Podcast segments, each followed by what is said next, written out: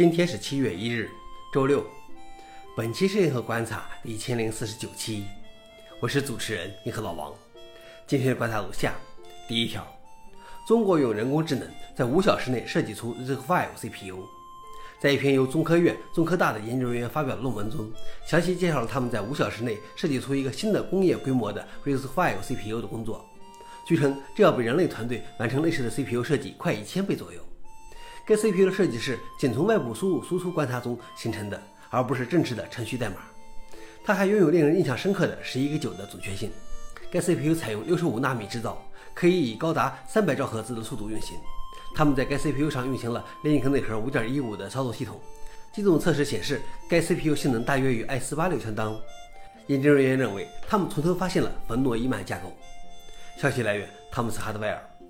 老王点评：重要的不是设计出来的芯片有多强，而是 AI 可以这么快的就完成了芯片设计，而且走了一条不同的设计道路。更好的是，这是国内团队完成的研究。第二条是为什么 Mastodon 无法取代 Twitter？即使 Twitter 用户体验多么糟糕，它的老板多么令人讨厌，它的用户仍然留在那里。去中心化微博可替代 Mastodon 未能吸引到更多 Twitter 用户。一位前 Mastodon 实力管理员解释了其中原因：对于绝大多数用户而言，Mastodon 没有独特的卖点。从功能上，它本质上是2008年的 Twitter；而从功能角度看，2023年的 Twitter 能让绝大多数用户满意。对百分之九十九的用户来说，去中心化不是卖点，就像绝大多数用户不在意开源或自由软件，在意识形态上也不反对私有软件。去中心化让用户体验糟糕，管理 Mastern 的人对现状感到满意，他们认为其他人只需要接受就行。新用户无法将他们的体验反馈给管理者，他们会选择离开。Mastern 扩展性不行，其用户群只接受慈善，不接受任何其他制度模式。很大程度上，马斯特文化是排外的。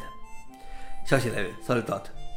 老王点评：去中心化并不是灵丹妙药，甚至我觉得他们可能会一直处于非主流，虽然它的存在是非常必要的。最后一条是，谷歌决定不支付加拿大的链接税。加拿大通过了在线新闻法，要求谷歌和 Facebook 为简单的显示新闻链接付费，而其他人都是免费的。谷歌和 Facebook 都拒绝了加拿大的要求，他们都决定从其平台上删除加拿大的新闻内容。谷歌称，对链接进行定价，所谓链接税的史无前例的决定，为我们的产品带来了不确定性，并使我们仅仅因为方便加拿大人获取加拿大出版商的新闻而面临不设上限的财务责任。谷歌在2021年1月对澳大利亚链接税法律采取了类似的立场，但谷歌在几周后就同意为加拿大的新闻付费。此外，谷歌还同意向法国新闻网站支付费用，而美国也在制定类似的法律。消息来源：阿斯泰克尼卡。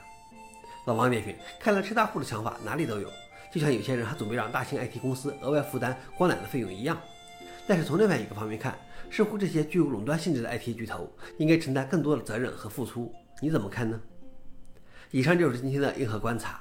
想了解视频的详情，请访问随附链接。谢谢大家，我们明天见。